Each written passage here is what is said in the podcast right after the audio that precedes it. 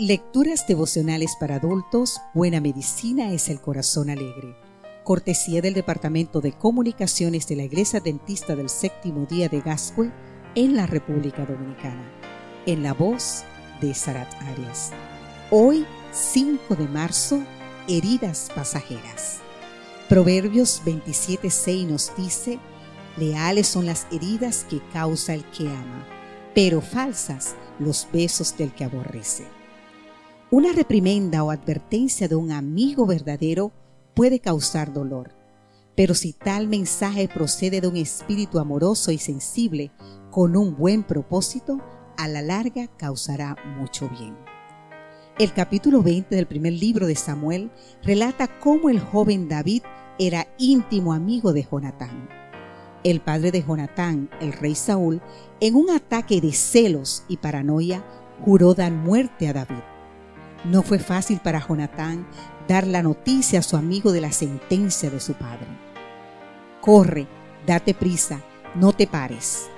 Y por supuesto, no fue fácil para David oír el terrible mensaje de su mejor amigo e iniciar largos años de vida como fugitivo, siendo perseguido a muerte y apartado de todos sus seres queridos. En el seno de una amistad tan profunda, el dolor producido por las palabras de un amigo resultaba benigno. Sin embargo, las alabanzas del falso amigo, aunque halagadoras, temporalmente son tremendas en última instancia. Este mensaje lo confirma el salmista cuando dice, que el justo me castigue y me reprenda será un favor, pero que bálsamo de impío no unja mi cabeza. Salmos 141.5.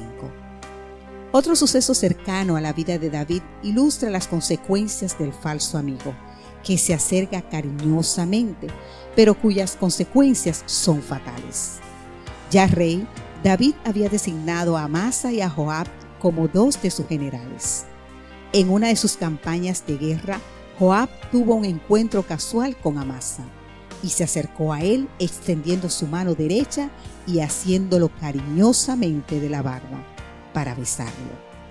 Tranquilo y relajado, Amasa se acercó a su colega para juntar sus rostros y Joab le preguntó, ¿Te ha ido bien, hermano?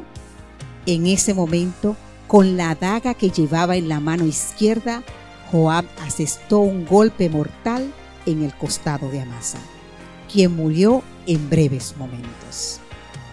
Alguien que te ama de verdad puede infligir heridas pasajeras en tus sentimientos, pero el falso amigo es capaz de producirte una herida mortal que aunque no sea física, pudiera ser mortal o espiritual. Ora a Dios hoy para que te ayude a ser un verdadero amigo y para que te conceda suficiente entendimiento para discernir entre el verdadero y el falso amigo.